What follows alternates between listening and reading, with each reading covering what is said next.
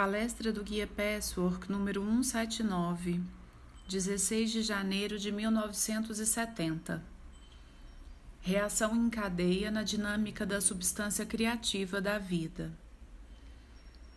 Saudações, queridíssimos amigos, todos vocês aqui presentes. Bênçãos para todos. Que a verdade das palavras ditas hoje alcancem o seu ser mais interior e lancem uma semente no solo fértil da substância criativa da qual vocês nasceram e que os transporta, por assim dizer, todo o tempo. Pois ser é um processo contínuo. A vida dá novos frutos todo o tempo. Aquilo que nasceu é sempre renovado. Cresce e se modifica no processo de perpétuo nascimento. O nascimento não ocorre uma só vez. Na palestra de hoje, vou falar de uma reação em cadeia muito específica, em sua manifestação natural, sem entraves, e, portanto, positiva, e em sua manifestação negativa.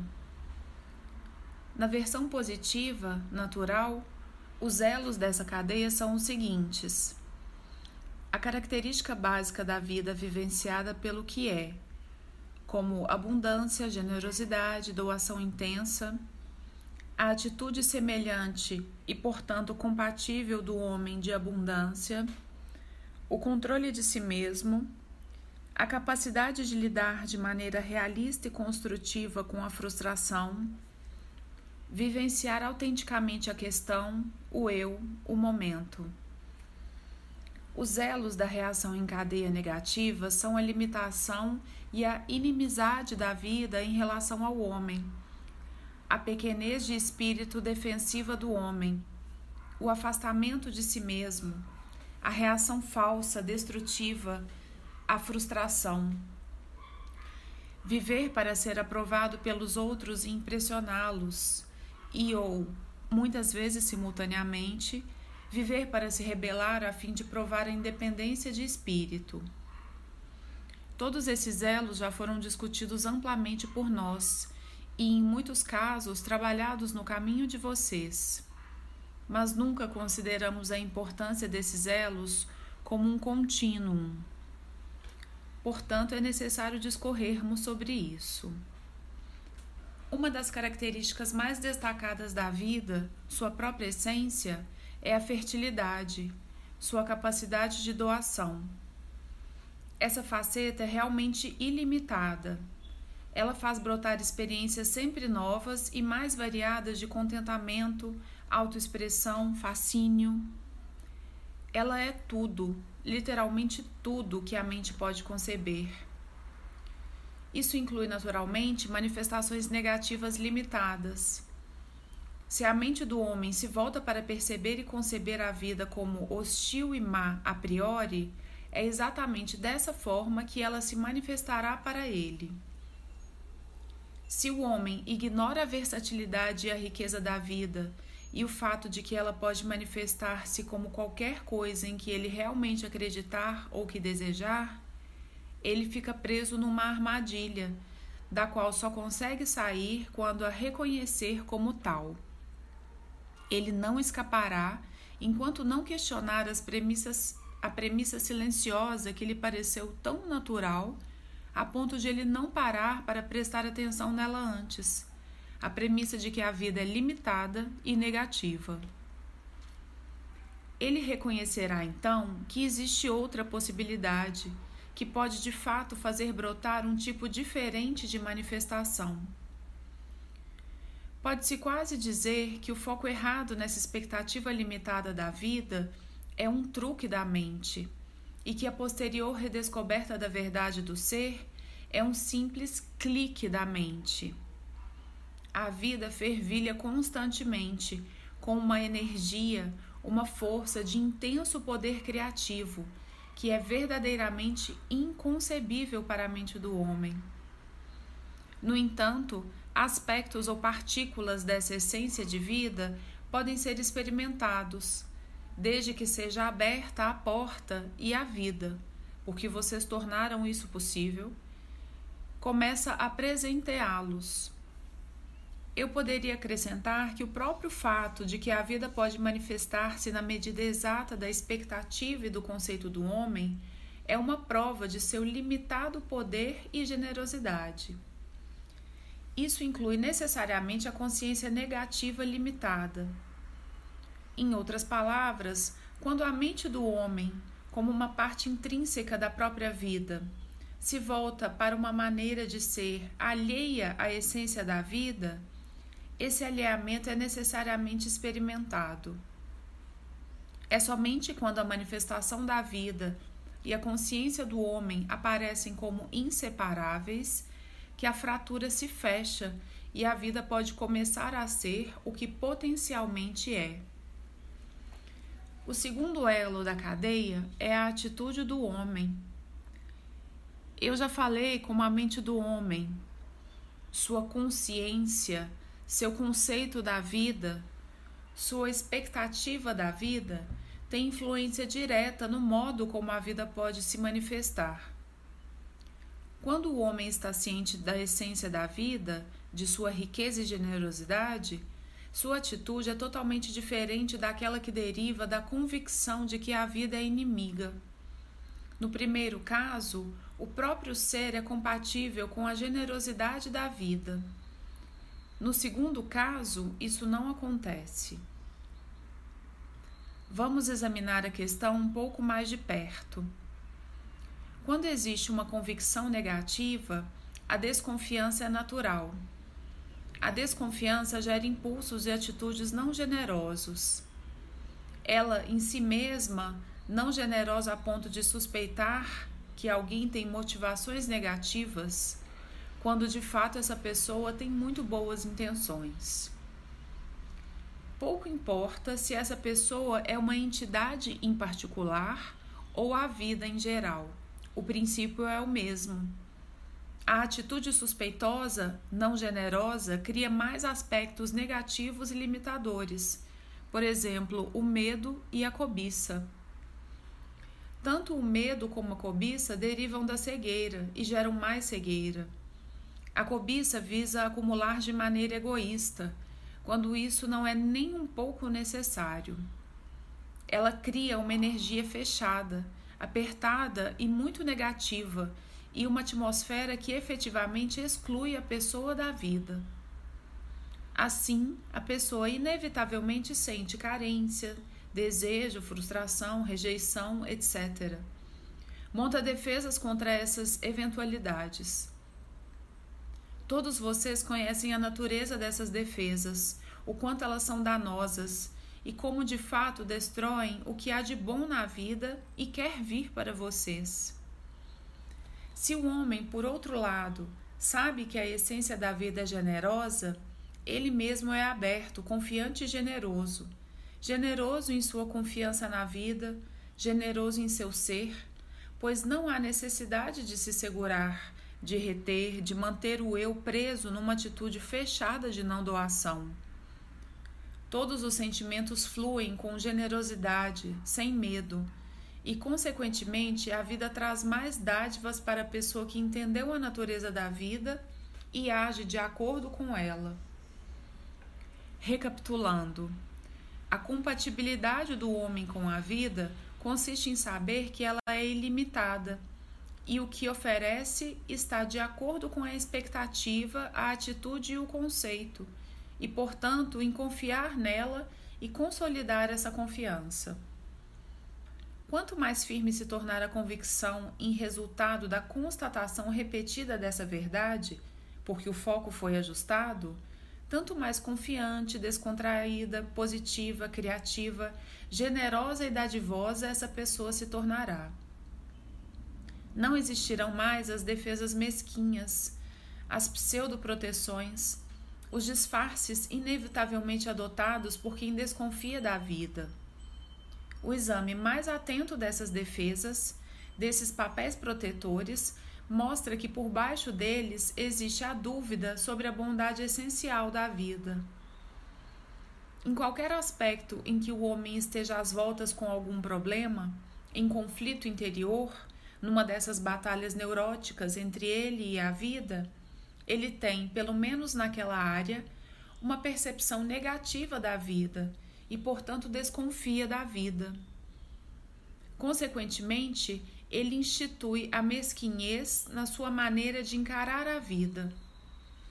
Sempre que existem problemas interiores, existe também uma perspectiva negativa da vida, desconfiança, mesquinhez, atitudes não generosas para com a vida e para com os outros. Todos os papéis e jogos que já discutimos extensamente e que estão em ação mostram esta, essas características. O passo seguinte da reação em cadeia é o controle de si em oposição a afastamento de si. Se é verdade que o homem precisa dar de si tão generosamente como a vida é generosa para todo, todas as criaturas, desde que possa fazê-lo, a pessoa precisa primeiramente ser dona de si, para depois poder dar de si. Quem é plenamente dono de si mesmo pode dar com segurança e renovar-se nessa doação. Cada passo da doação parece envolver o risco de perder. Existe sempre primeiro um aparente abismo no qual vocês se lançam confiantemente para descobrir que todos os riscos são ilusórios e que a doação em si é a atitude mais segura e realista que se pode conceber. Mas para descobrir essa realidade, é preciso correr o risco ilusório.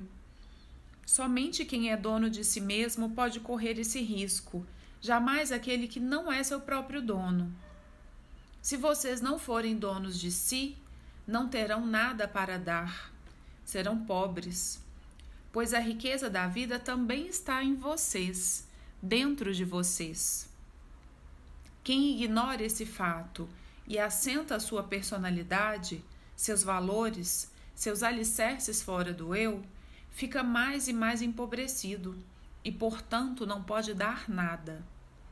Pelo contrário, precisa se esforçar para amealhar mais, precisa procurar trapacear com a vida, manipulando as circunstâncias de tal forma a ganhar o mais possível e dar o menos possível. Naturalmente, não estou falando de coisas exteriores, materiais, embora a atitude a esse respeito também possa ser matizada pela atitude emocional. No entanto, nem sempre existe um paralelismo exato. Estou falando principalmente do nível mais sutil de sentimentos. A atitude em relação a dar seus sentimentos, ao contrário de receber bons sentimentos dos outros, é o critério pelo qual podemos determinar de que maneira essa reação em cadeia se manifesta em qualquer aspecto da vida do homem. As trapaças com a vida ocorrem com mais frequência na esfera das emoções. Os seres humanos, em sua maioria, em algum aspecto ou outro, em menor ou maior grau, querem receber todo o amor possível, mas não estão de fato desejosos de dar embora procurem convencer-se de que também amariam, desde que fossem amados primeiro, e que há um perigo terrível ou uma injustiça no amor quando não existe a certeza de que ele será retribuído na mesma moeda, exatamente da maneira que sua consciência limitada imagina. Isso nos leva ao elo seguinte dessa reação em cadeia Quais são os elementos que determinam o controle de si mesmo? São vários e não podemos falar de todos de uma só vez. Mas vou selecionar nesta palestra dois aspectos específicos sobre os quais também já falamos anteriormente, embora não nesse contexto. Esses dois aspectos têm longo alcance e abrangem muita coisa. Eu diria que são os pontos-chave que, estando presentes, mostram que o controle de si existe com certeza. O primeiro é a capacidade de lidar com a frustração, com a decepção, com o fato de que a vida aparentemente, com o fato de a vida aparentemente dizer não a vocês. Uma coisa é saber teoricamente que, em última análise, cada não que vocês recebem da vida venha de onde vier, e por mais que pareça merecido, é provocado por vocês mesmos. Outra coisa muito diferente é vivenciar essa verdade. E vivenciar essa verdade requer muita disposição, o que não é fácil. Significa superar a tentação tantas vezes forte de se entregar aos sentimentos de autopiedade e ressentimento, de queixas e acusações, de maneira aberta ou disfarçada, por meio das reações e expressões emocionais. Esse último modo de proceder muitas vezes parece a princípio muito justificado e atraente. O primeiro implica a disposição em aceitar nossa premissa mesmo que a pessoa ainda não seja capaz de vê-la e precise investigar por algum tempo até que a verdadeira causa se revele. Até então, é preciso suportar a frustração de maneira produtiva. Existe uma maneira certa e produtiva e uma maneira errada e destrutiva de aceitar e de rejeitar as frustrações da vida.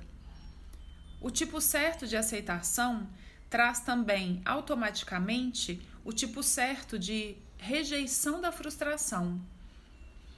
A aceitação certa é a consciência e a disposição em ver que cada situação ruim é produzida pelo próprio eu e voluntariamente tirada do campo de visão.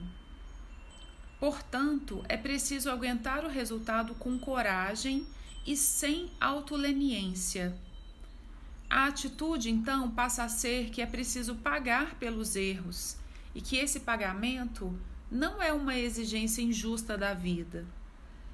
Essa atitude nunca é negativa e sem esperança, mas ao contrário, leva ao tipo certo de rejeição do sofrimento. De fato, a pessoa expressa essa atitude na vida. Não preciso sofrer pelo resto da vida. Estou disposto de todo o coração e com todo o empenho a descobrir a causa e mudá-la. Portanto, sei que a vida pode proporcionar a satisfação que desejo e mereço, tanto mais que ajo como um adulto que não reivindica nenhum favor especial por sua ignorância e destrutividade. Essa atitude concilia a aceitação certa com a rejeição da frustração certa. A aceitação errada da frustração leva à rejeição errada da frustração e vice-versa. Quando a frustração é dramatizada e transformada em aniquilamento, como o fim do meu mundo, em pouco tempo isso se torna tão convincente que esse estado de espírito efetivamente parece confirmar essa realidade e a pessoa consegue enumerar razões para justificar essa aparência. Enquanto isso, a personalidade diz: recuso-me a sofrer qualquer decepção. Preciso ter o que quero sempre, na mesma hora, exatamente à minha maneira. Caso contrário, vou achar que estou sendo perseguida. Essa negação da responsabilidade por si mesmo leva a uma falsa aceitação, ou seja, desesperança, resignação, tristeza.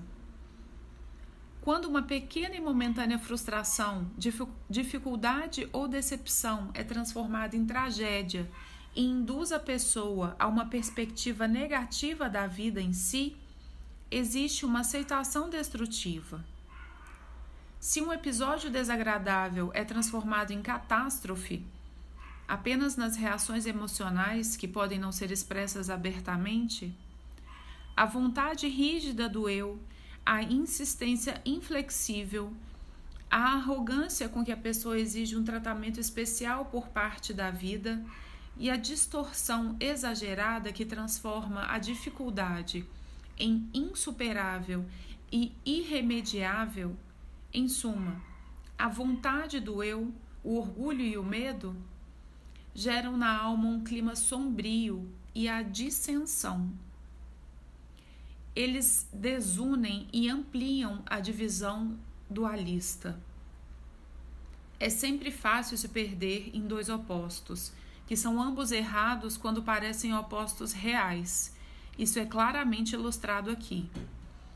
A aceitação e a rejeição da frustração não são opostos, mas podem ser uma bonita unidade. A, a, atitude que passa a existir com base nessa unidade expressa tudo o que é compatível com a natureza da vida. Cria um estado de descontração e confiança. Nega o tratamento especial injusto tem humildade e generosidade no sentido de afastar a tentação de jogar o mesmo velho jogo, de sentir-se vítima e acusador. Dessa maneira, vocês se tornam ativos e, ao mesmo tempo, receptivos, de modo que a substância criativa pode começar a brotar em vocês. Para vocês, estará superada a limitação da vida quando existe essa combinação certa, da maneira certa de aceitar e rejeitar a frustração da vida, vocês têm domínio de si mesmos. São seus verdadeiros donos. E, inversamente, quando vocês adotam a mistura errada e a, e aceitação e rejeição de uma frustração da vida, vocês se afastam de si mesmos. Ficam descentralizados pois a combinação errada automaticamente desativa suas melhores e mais íntimas forças. A negatividade assim gerada paralisa tudo que em vocês é essencial para a verdadeira identidade. O, seg o segundo aspecto, que é um pré-requisito para o domínio de si mesmo, é a autenticidade. Isso pode significar muitas coisas, como vocês sabem e nós já discutimos extensamente. Significa viver em função da verdade de uma questão momentaneamente problemática. Significa ser fiel aos seus sentimentos, opiniões, expressões mais íntimas e não fiel aos sentimentos, emoções e expressões dos outros.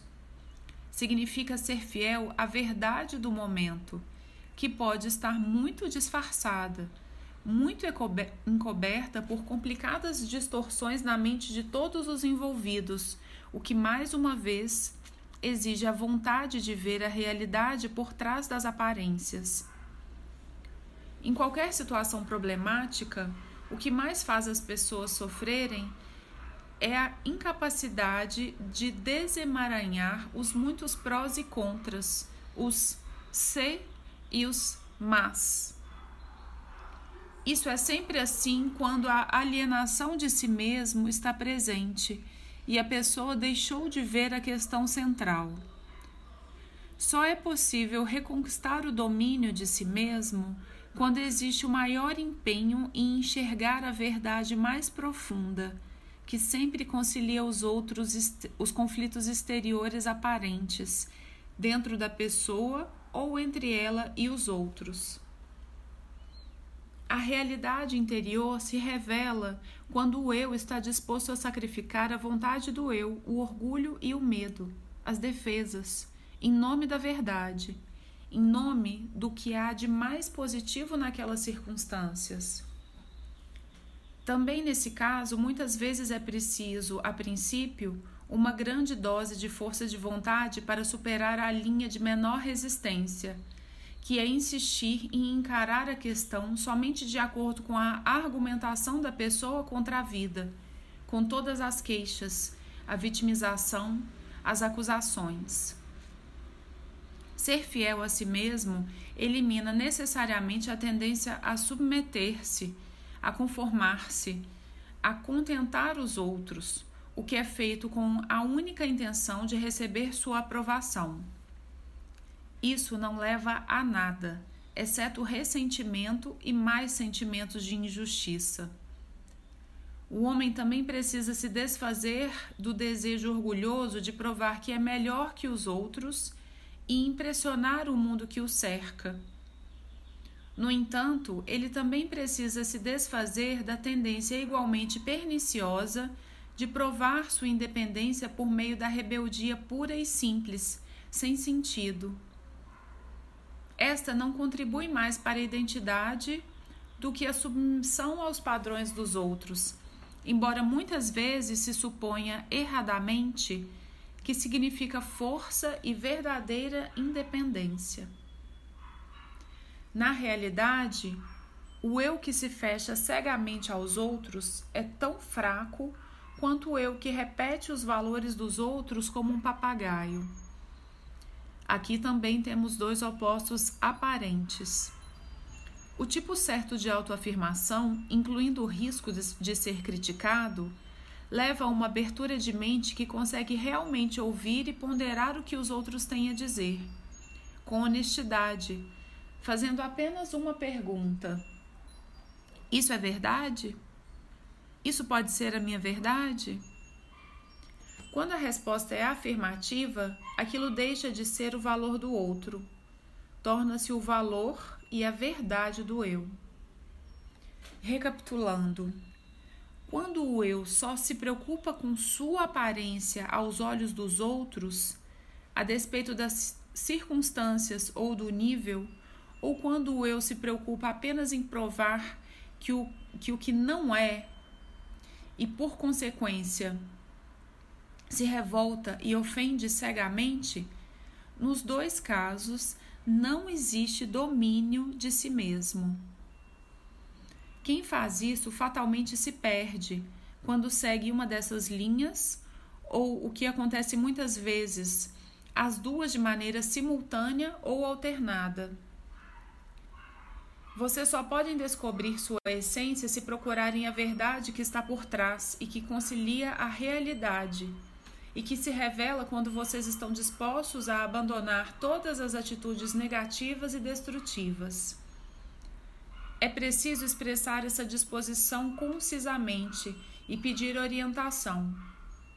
Se não houver disposição, é preciso encarar e examinar esse fato pois deve haver sérios equívocos que atrapalham esse desejo. Nada pode ser mais prejudicial do que negar que o eu não quer abandonar atitudes destrutivas e fingir na superfície que o que acontece é de fato imerecido. A rebeldia cega e, portanto, a mente fechada significa que o eu está tão preso quanto eu aparentemente muito aberto que quer ou acha que precisa agradar a todos. Nos dois casos, a identidade inexiste, porque a verdade da questão se perde por baixo do entulho do falso conformismo ou da falsa rebeldia. A verdade do momento só pode ser encontrada quando essas duas falsas alternativas são rejeitadas a abundância e a generosa doação da vida se manifestam para vocês e lhes proporcionam o que há de melhor quando vocês dão a vida. Quando vocês dão à vida o que tem de melhor, por meio do compromisso com a verdade da questão em todas as ocasiões, por mais difícil que seja ou pareça ser encarar a situação. É somente então que vocês conseguem ser tão construtivos e engenhosos quanto desejam, para viver a vida com sua característica inerente, máxima abundância e bondade. Caso contrário, o seu desejo de felicidade será constantemente anulado por um medo igual da felicidade, de modo que vocês vão afastá-la ao mesmo tempo em que lutam por ela isso não é tão complicado e, paradoxalmente, não é tão fácil quanto pode parecer. As complicações acabam quando vocês se comprometem, muitas e muitas vezes, com a verdade final de todas as questões da sua vida. Não é fácil no sentido de que o eu detesta abrir mão dos fingimentos e jogos. Ele gosta de representar para uma audiência mesmo que ela não exista. Se esses dois aspectos forem observados, como lidar com a frustração e ser fiel à realidade final do eu e da situação, vocês serão seres funcionais e criativos. Vão se livrar dos papéis e fingimentos. Vão permitir a si mesmos sentir e pulsar plenamente, pois essa é a verdade do ser. vão aceitar o seu estado temporário, não com desespero, e sim com esperança, porque a esperança será justificada em vista da maneira positiva e realista com que vocês olham para si mesmos. Com essa atitude, vocês não poderão deixar de descobrir a generosidade da vida, uma vida que derrama vezes sem conta sua bondade sobre vocês, muito mais do que poderiam imaginar em seus sonhos mais ousados. A vida de vocês será um reflexo de sua alma, numa série infindável de novas autoexpressões, novas formas de prazer e intensidade de relacionamentos unificadores, superação de novos desafios, novos fascínios e bem-estar e paz mais profundos. Não se trata de promessas vazias, trata-se de fatos, fatos da vida. Vocês vão trilhar caminhos sempre novos, com ânimo e serenidade, à medida que deixarem para trás as atitudes negativas, os jogos defensivos. Quando o homem está envolvido na manifestação negativa de sua reação em cadeia, a natureza limitada, opaca da vida que ele vive, parece ser a realidade, e palavras como estas soam como pensamento desejoso. Quanto mais a pessoa se demora nas, de, nas defesas destrutivas de acusar e de se fazer de vítima, tanto mais real se torna essa vida temporária, limitada e falsa, e mais cerradas ficam as portas da prisão embora essas portas tenham sido construídas pelo próprio eu. Mesmo assim, elas são as portas da prisão e precisam ser abertas pelo eu. A falsa realidade, a realidade aparente, puxa o eu que a criou mais e mais para baixo, de modo que parece quase impossível encontrar algum dia a saída pois nada parece restar do lado de fora, não existe lado de fora para quem se enredou nessa armadilha. O homem precisa encontrar o caminho de volta em sua longa, longa jornada para a verdade da natureza da vida. Ele precisa ver o truque que sua mente lhe pregou, fazendo-o enfocar apenas no lado negativo da vida e assim desenvolvendo atitudes negativas e vivendo a vida exatamente da forma como a percebe. O ser humano comum está preso a esse truque da mente em algumas áreas. Nesse caso, elas são designadas seus problemas. Mas ele não está absolutamente envolvido com o lado negativo em todas as áreas de sua vida. Portanto, seria um erro declarar que a reação em cadeia positiva ou negativa de vocês é a única verdade do seu estado. Vocês vão ver que ambas estão presentes. Em algumas pessoas, o lado positivo é mais forte, em outras é o contrário. Observem a área de sua vida em que vocês estão satisfeitos e felizes sem dúvida vão ver que seu conceito de vida, sua expectativa nessa área é muito positiva. Isso não acontece porque a vida foi bondosa com vocês. Ao contrário, tendo confiança na riqueza da vida nesse aspecto, vocês ficam descontraídos, sem medo, confiantes. Não se sentem ameaçados ou amedrontados com facilidade. Mantenha a atitude positiva, mesmo se houver dificuldades e decepções ocasionais, que vocês conseguem mais ou menos dominar sempre que surgem. Assim, o bem que a vida lhes dá surge cada vez com menos esforço e perpetua a si mesmo. Ao olhar mais de perto, vocês verão que, pelo menos nessa área, vocês são vocês mesmos. Não sentem tensão nem ansiedade e não estão particularmente preocupados com a opinião dos outros. Vocês são donos de si mesmos e podem ser generosos e dar de si. Não são submissos nem rebeldes. As ideias e os conselhos dos outros são tomados pelo que são, e aceitos e adotados, ou então rejeitados, sem medo de desagradar. Ao mesmo tempo, pode haver e provavelmente há outra área em que a situação é totalmente diferente. Tudo o que se refere à cadeia negativa se aplica. Os seres humanos que possuem apenas as reações em cadeia positivas ou apenas as negativas são exceções. Os primeiros são pessoas realizadas, os segundos não conseguem de fato funcionar. Estão apartados da sociedade, talvez estejam na prisão ou sejam mentalmente doentes. A maioria dos seres humanos está no meio termo. Tem algumas reações em cadeia positivas e outras negativas em ação dentro deles. Sua trajetória de crescimento é a descoberta das reações negativas, para que possam transformá-las em positivas. Quanto mais ocorre esse processo, mais eles se aproximam da realização pessoal. Se vocês se encararem desse ponto de vista específico e realmente trabalharem essas reações em cadeia, verão, meus amigos, que a princípio a batalha é imensa. Parece impossível fazer a transição da cadeia negativa para a positiva. Nessa batalha, vocês precisam levar em consideração que existe outra realidade além daquela que vocês conhecem. Será mais fácil fazer isso depois que vocês tiverem identificado, adquirido consciência de uma reação em cadeia positiva em seu íntimo.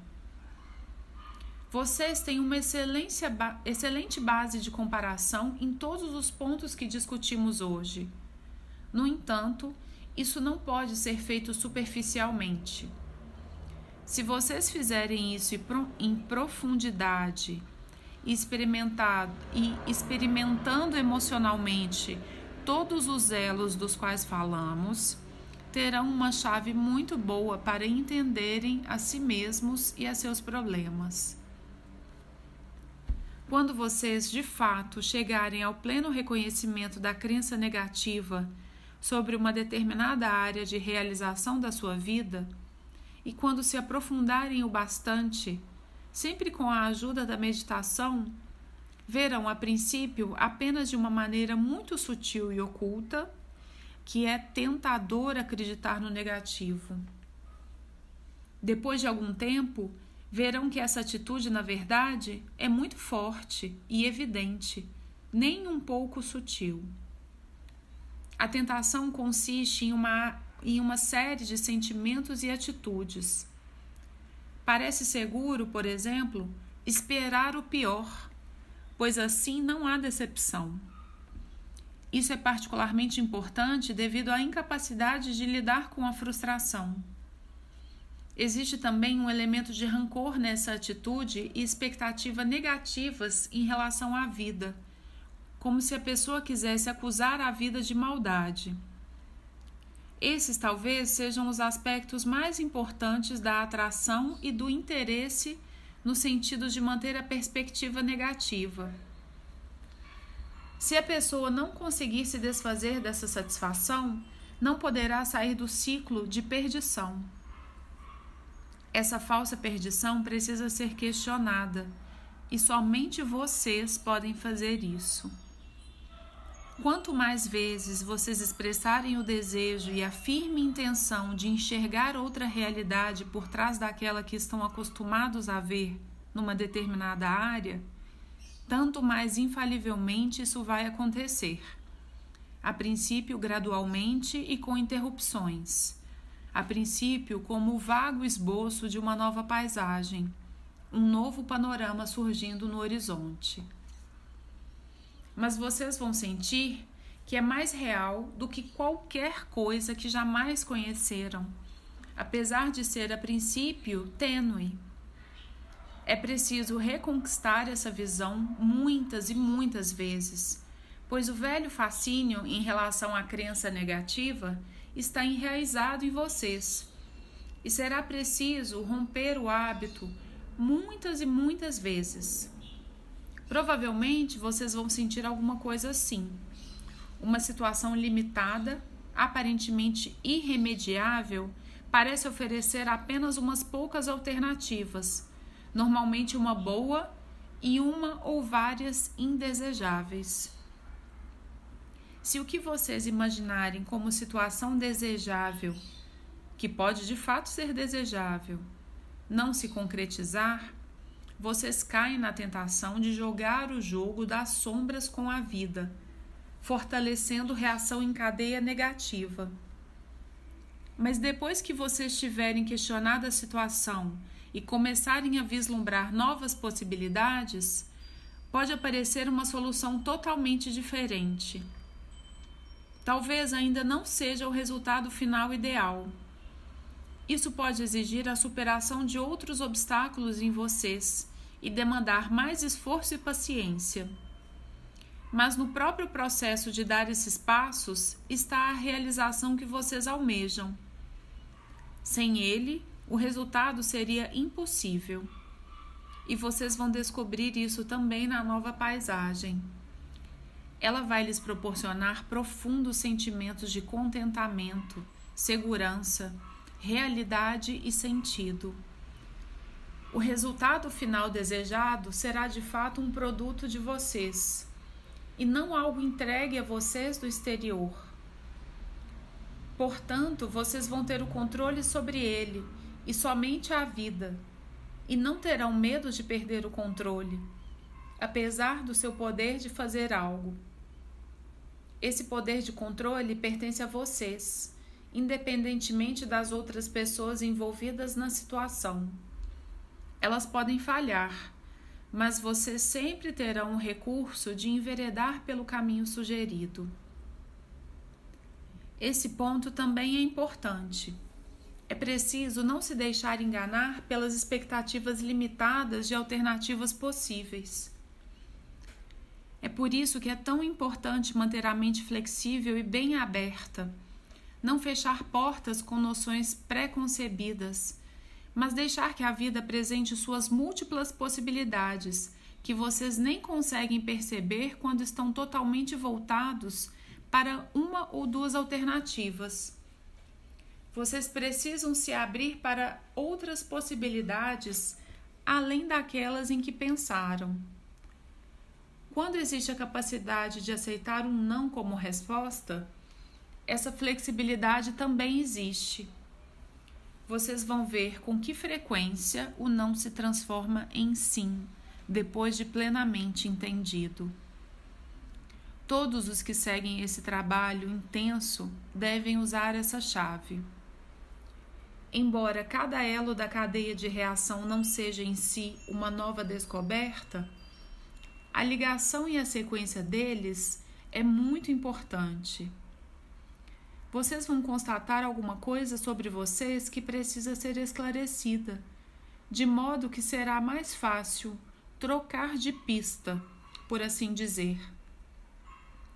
Dessa forma, vocês poderão fazer com que uma nova realidade se abra para cada um. Deixem que, essas, que esta palestra penetre no íntimo de vocês e reflitam bastante sobre ela. Vejam a si mesmos em termos dessas reações em cadeia. Verifiquem em que as reações positivas e negativas se aplicam a vocês. Sejam abençoados, cada um de vocês. Recebam o amor e a força que flui para seus corações e mentes. Fiquem em paz.